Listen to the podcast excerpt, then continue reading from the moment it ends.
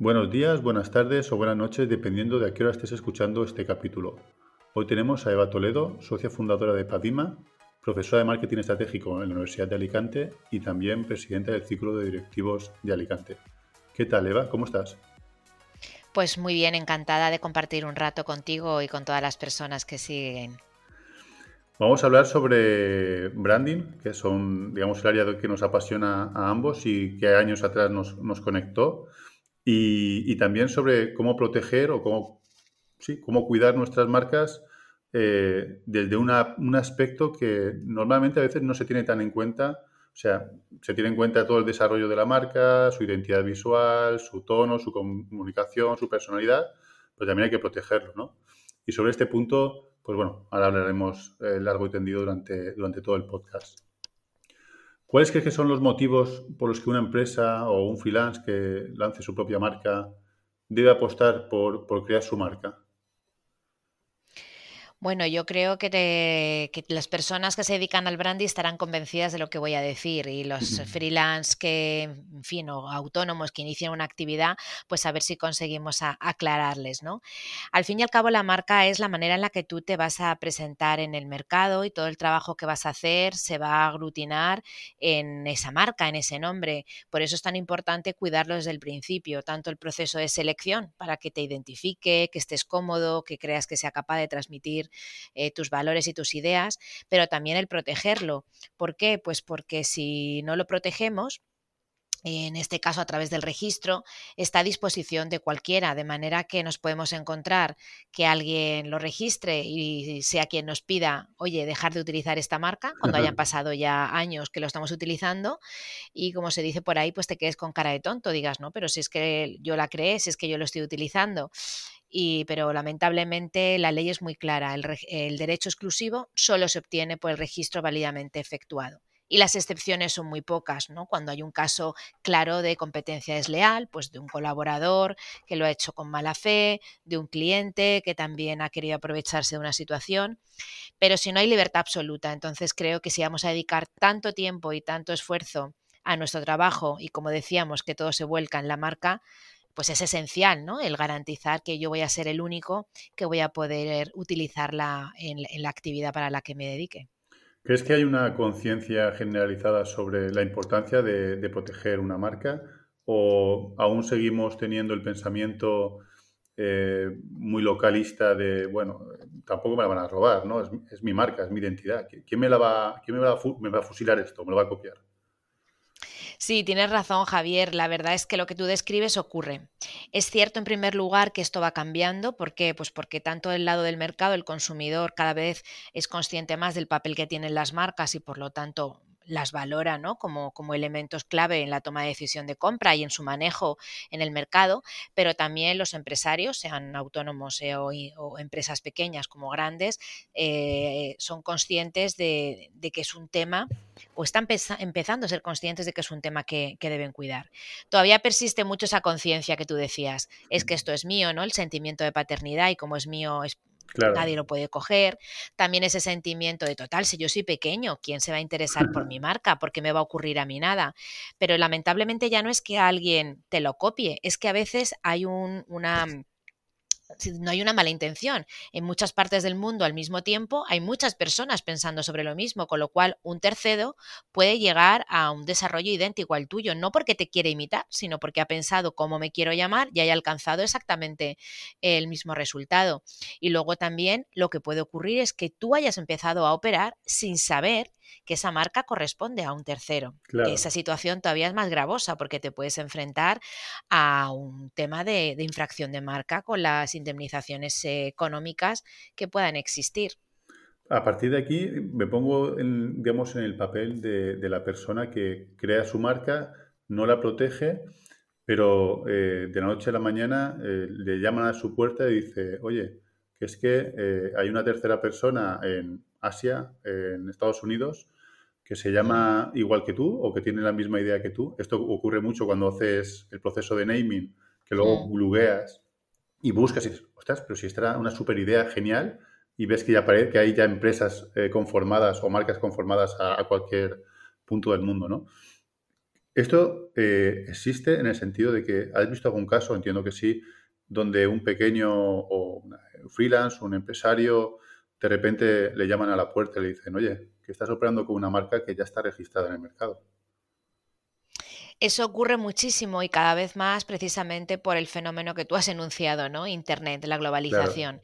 Los derechos de marca son territoriales, o sea, yo tengo la marca para España o para Japón o para mm. Estados Unidos. Solo existe la excepción de la marca europea como un registro unitario para toda la Unión Europea, ¿no? Que trata el territorio de la Unión como algo supranacional. Entonces, ¿qué ocurría antes? Pues que yo podía tener una marca en España y haber una marca idéntica en Francia o idéntica en Brasil. Y pues no pasaba nada salvo que yo extendiese mi actividad a ese territorio. ¿Qué pasa? Ahora el fenómeno de Internet hace que nosotros, aunque seamos una empresa local de presencia solo en la comunidad valenciana, tengamos nuestra ventana al mundo con internet, con nuestra red social. Entonces, alguien que tenga esa marca en otro territorio nos va a encontrar con, con facilidad. Y entonces puede ser un obstáculo en la, eh, en propio Internet, con los dominios, con los perfiles de redes sociales, porque al final tu marca la utilizas tal cual también. Las marcas eh, son territoriales, como decía, pero el dominio es único y los perfiles, eh, pues al final también se va complicando la manera en la que puedes posicionar tu marca en Internet. Entonces, el hecho de, de el mundo digital que sea el mismo para pequeños que para grandes, pues todavía hace más estas situaciones que tú comentabas de, oiga, que estoy utilizando esta marca y es mía y me está molestando, ya no solo a nivel registral de marca, sino también en Internet, como decía, en plataformas, eh, cuando vendes productos, en perfiles y, por supuesto con el tema de, los dominios. Claro, sobre esto eh, abrimos un nuevo melón y es en, el sentido de que el tema de la pandemia ha hecho que muchas empresas, muchas pymes, eh, quieran estar en, entornos digitales porque digamos que ahí la persiana nunca cierra, ¿no? Y a partir de ahí, lo que antes era algo más local o incluso nacional, pues puede tener eh, cabida sus productos en marketplace que comercializan en cualquier punto del mundo. A partir de aquí ya hemos pasado esa frontera que nos protegía, por decirlo de una, de una manera, ¿no? Eh, si hacemos ese trabajo, es decir, si yo me subo mis productos ya a un marketplace que está operando a nivel europeo, ahí ya tengo la posibilidad de que me llamen a la puerta. Claro, yo puedo tener la marca en España y efectivamente colisionar en, una plataforma con alguien que tenga la marca en, Alemania. Hay que hay que ver, pues como el, Internet no tiene fronteras, pues entonces ahí lo que tienes que ver es el producto de qué territorio sale, sale de España, y si llegase a, Alemania, entra ya en un territorio donde la marca la tiene un tercero. Entonces ahí habría una infracción de marca, eh, porque aunque yo tengo el producto en España y lo fabrico aquí, sale de mi territorio y entra a un territorio donde la marca la tiene un tercero. Entonces, en la plataforma eh, de Internet se pueden detectar estas, estos problemas eh, potenciales y, tratar de, ser proactivo y solucionarlos, o te los puedes encontrar que te exploten en la cara cuando recibas efectivamente esa llamada o, o, esa carta indicando, oye, tenemos conocimiento de que estás utilizando esta marca y aquí en Alemania esta marca la tenemos registrada nosotros. Para los mismos productos o para productos muy similares que pueden generar un riesgo riesgo de confusión.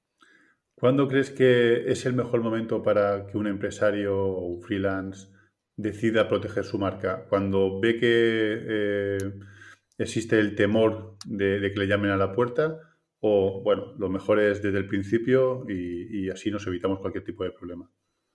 Sin duda, desde el principio, Javier, tú lo has dicho, evitar problemas potenciales. Yo puedo hacer la foto hoy de lo que hay a nivel registral o incluso lo que veo de búsquedas en Google y pensar que puedo comenzar a utilizar mi marca libremente.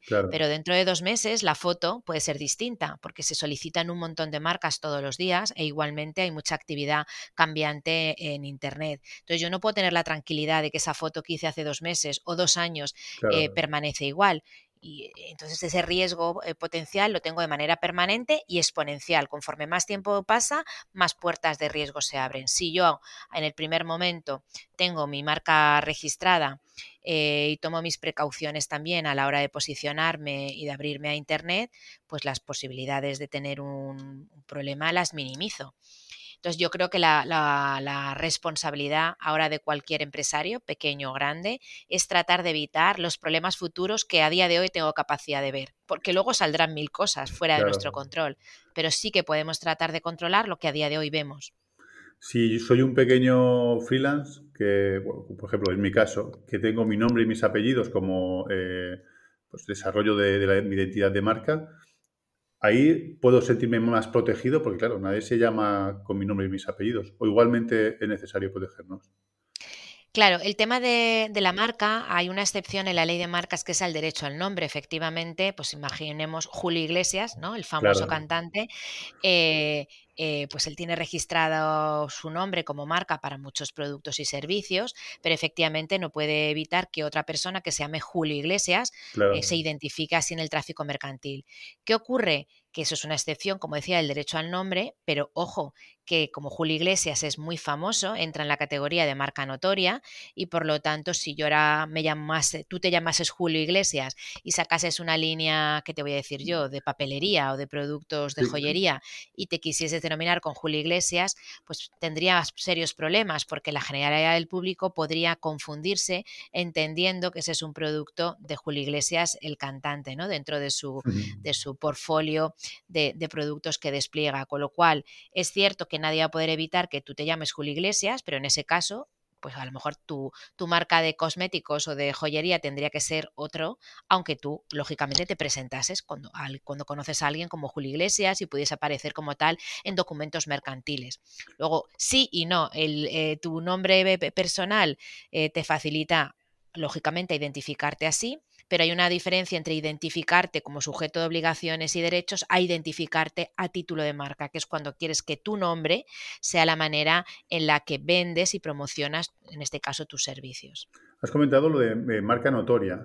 ¿Qué, es eso? Explícalo un poco. entiendo lo que es, o más o menos por lo que he comentado, pero Así una definición para que los oyentes nos digan, ah, vale. Sí, ahora la ley cambió y en vez de marca notoria habla de marca renombrada, pero el concepto es el mismo. Se refiere a una marca que es conocida por la generalidad del público, seas o no seas cliente ¿no? de ese producto o de esa categoría de productos. Por lo tanto, la protección que te da la ley es mayor.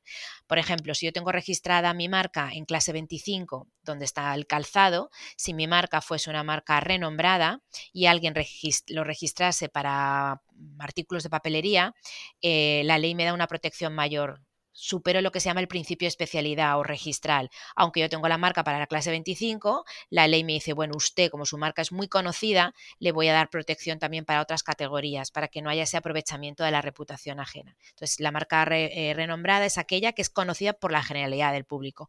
Hay algunas muy claras, como Coca-Cola o, McDonald's, y pueden haber otras eh, donde puede haber cierta discusión, porque no hay una lista eh, cerrada, no hay una, una línea entre usted renombrado y no, sino que al final es una cuestión probatoria en cada caso para poder decir, oye, hemos hecho, por ejemplo, un estudio de mercado y un porcentaje muy elevado del, público eh, entrevistado conocía nuestra marca aunque no sea consumidor directo de esa marca. Claro, has hablado de Julio Iglesias, que es, digamos, un clásico para muchas de nuestras generaciones, ¿no? Pero por lo que me estabas comentando, ahora con todo el auge de los creadores de contenido, eh, gente que pasa del anonimato de su casa en el ordenador a, ser eh, eh, reconocido por millones de, espectadores, por ejemplo el caso de Ibai el Chocas, todo este tipo de, nuevos personajes, se les recomendaría entonces, pasada esa franja, oye, eh, vamos a ver si tu marca es notoria o renombrada para protegerte de que no aparezca de repente chocolatinas Llanos o, cualquier tipo de merchant en función de su nombre, ¿no? Sí, efectivamente, estas personas que has comentado, por lo menos una de ellas te lo puedo asegurar, pero también otros muchos influencers, no solo youtubers, sino en, eh, sobre todo en Instagram, gente que promociona habitualmente productos, eh, tienen sus marcas registradas. Eh, ¿Por qué? Pues porque eh, cuando tú lo tienes registrado, además, puedes hacer una mejor explotación a través de las licencias. Y Vallanos, por ejemplo, por seguirle como ejemplo, si él decide, bueno, pues que alguien quiere hacer camisetas o una marca de ropa o una línea, yo que sé, de algún tipo de snack o de una bebida energética con su nombre, aunque él no las vaya a fabricar ni vender, puede licenciar a un tercero. Es decir, te autorizo que utilices mi mi nombre para esta bebida o para esta línea de gorras o de camisetas a cambio de uh, lo que se conoce como un royalty, ¿no? Como un pago. Eso solo lo puedes hacer si tu marca está registrada.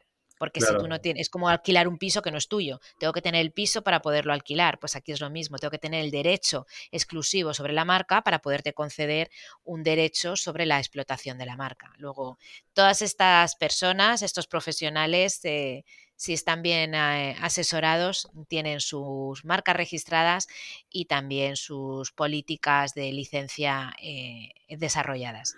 Por aquí me ha llegado perfecta para lanzarte la siguiente pregunta. ¿Qué, valor extra aporta proteger una marca, tanto para empresa, hablamos también de, estas marcas eh, renombradas en, global? ¿Qué valor extra nos aportaría?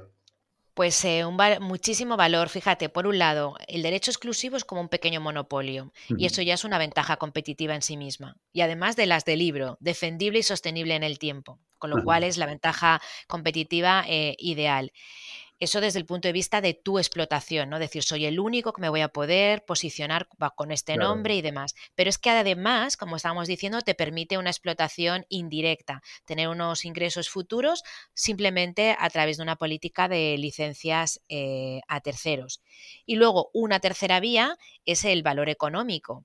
Solamente si la marca la tengo registrada, le puedo dar un valor económico para su futura venta. Ah, Por lo mismo, si, si, no tengo un activo, si no tengo una propiedad, no lo puedo vender. Tú luego podrás hacer acuerdos de cesión de imagen, colaboraciones, y eso al final es un acuerdo entre dos partes. Pero no puedo vender algo que yo no tengo en propiedad, y la propiedad se adquiere con el registro. Ostras, pues entonces esto pinta bien en ese sentido, ¿no? Ya tenemos, eh, este, estábamos haciendo este ejercicio de concienciar a la gente de la importancia de, proteger, de proteger su marca. Eh, ahora hemos hablado de la parte digital y es yo creo que un exponente muy importante porque en el día a día eh, ya todas las marcas, las que estaban más rezagadas, el COVID les, les impulsó a tener una presencia digital. ¿Qué procesos tenemos que seguir para proteger nuestra marca digitalmente, que es donde muchas de ellas eh, empiezan a moverse? Claro, pues lo primero, como bien sabes, es el tema del dominio, porque lo ideal es que coincida tu marca como lo usabas en el contexto offline con el, online. Ahí nos encontramos con el handicap de que solamente hay un dominio a nivel mundial para cada una de las extensiones. Entonces, muchas veces la gente se encuentra que ya está cogido, que no está disponible y hay que hacer alguna variación que puedas posicionar y comunicar bien.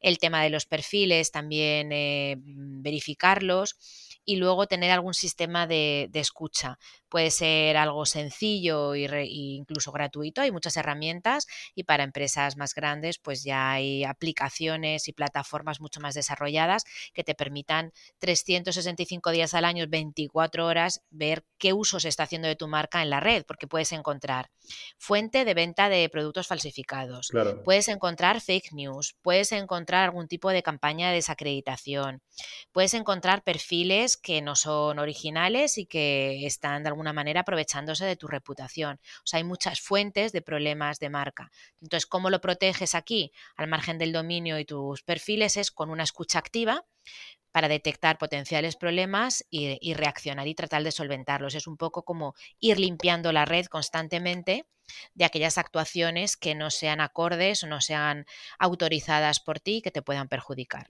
En este caso, eh, ¿tienes algún ejemplo de decir, oye, este cliente tuvo este problema eh, al hacer esa escucha activa de repente, bueno, al tener protegida su marca, le hemos podido aportar soluciones que si no, pues se tendría que haber visto en un, en un embrollo bastante complicado.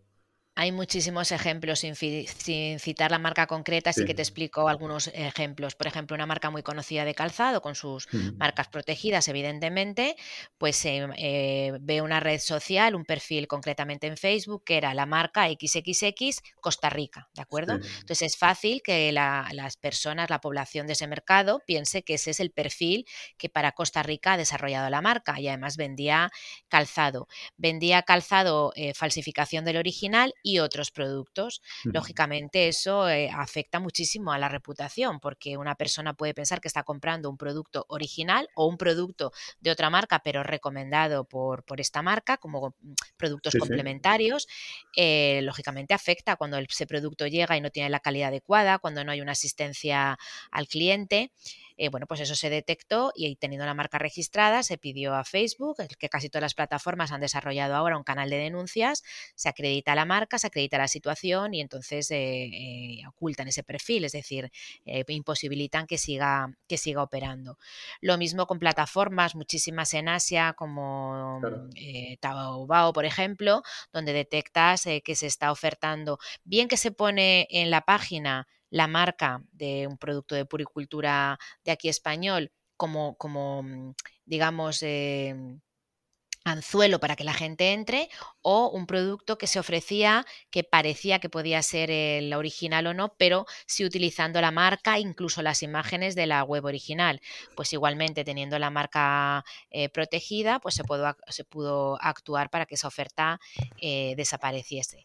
El tema de las fake news, como tú bien sabes, pues ya depende, porque hay veces que... Mm, que no es tan sencillo, ¿no? Que hay una campaña de denigración muy bien elaborada y se coge a lo mejor información que mezclan eh, o, ataques desde diferentes direcciones para que sea muy difícil localizar que hay un origen común, es decir, que es una campaña y ahí cada caso hay que eh, acreditarlo y hay que, hay que estudiarlo, pero sí que teniendo toda tu propiedad industrial protegida y bien acreditada ese, esa condición de notoriedad o de renombre, pues las plataformas suelen mostrarse mucho más eh, abiertas y colaboradoras que cuando es un tercero que simplemente cuenta su caso, pero que claro, el gestor de una plataforma no es un juez. Claro. Entonces tienes que darle eh, las cosas muy claras para que vea que es una situación que ellos deben de evitar, porque al final los titulares de marcas son, son quien más tráfico generan, entonces deben de cuidar a las marcas originales para que su propio negocio funcione. Por lo que me comentas, eh, bueno, esa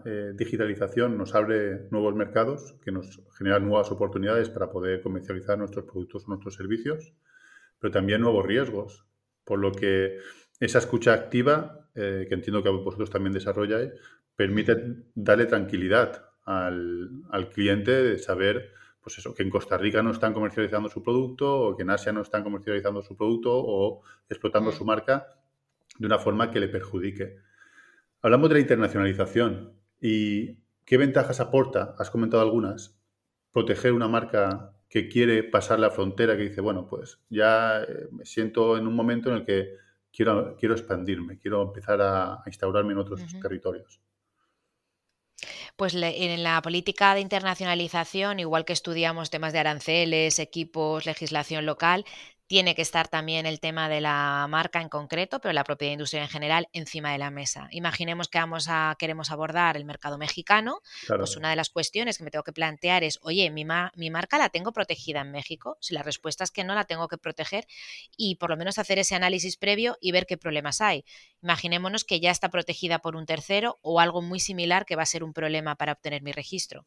Es una muy mala, eh, eh, digamos, noticia, pero es mejor tener tenerla ahora que cuando vayamos a desembarcar allí, porque me da, esto me da capacidad de reacción. Si veo que la marca no la voy a poder registrar, pues puedo tomar una decisión de desarrollar mi actividad en ese mercado con otra marca y eso pasa para un montón de marcas. O sea, eso es normal, porque tú cuando naces no puedes, aunque tengas una vocación de internacionalización, no sabes ni siquiera tu destino, no puedes tener tanta precaución, no puedes cubrir tantas situaciones y tantos escenarios.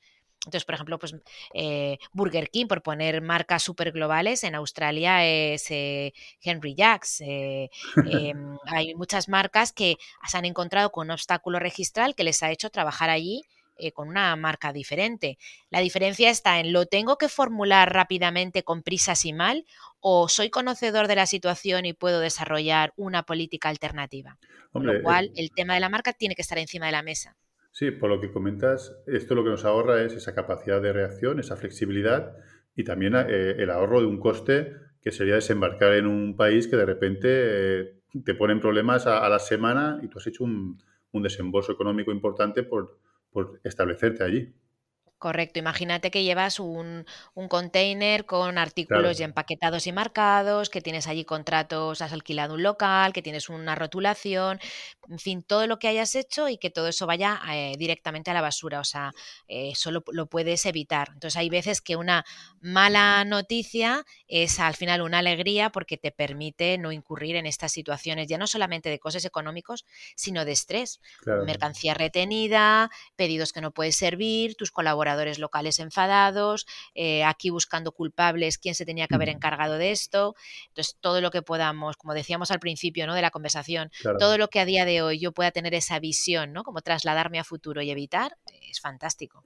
Hemos hablado de marcas, pymes, eh, celebrities, por decir así, gente renombrada.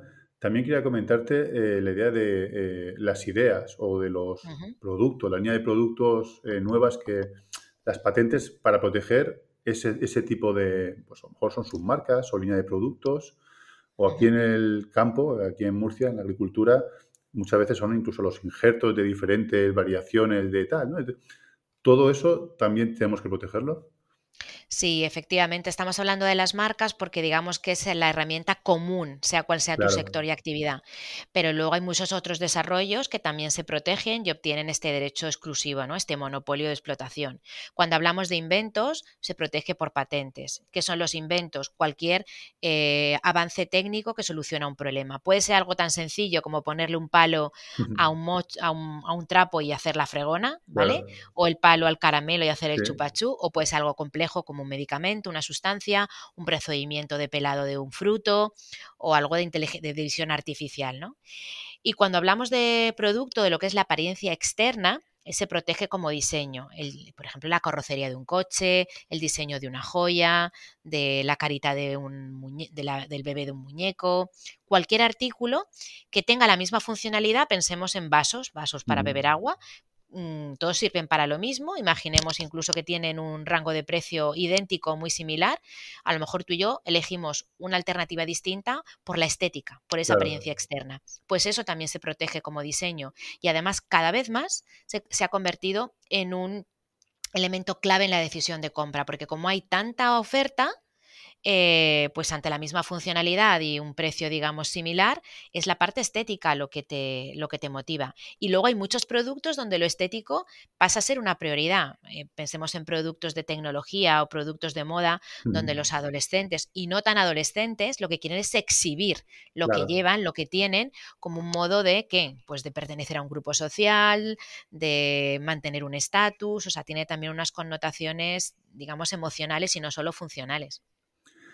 Para ir cerrando ya la entrevista, estuve viendo, mientras la, iba preparando, eh, un discurso tuyo que diste sobre la economía circular, eh, todo el... Eh, a mejor nos alejamos un poco de, lo que es esto, ¿no? Pero creo que también viene, viene a colación de la importancia que ahora tienen las marcas dentro de esa reputación para asociarse a, ese compromiso ecológico o de medio ambiente enfocado en el 2030, que es donde muchos tienen ese horizonte.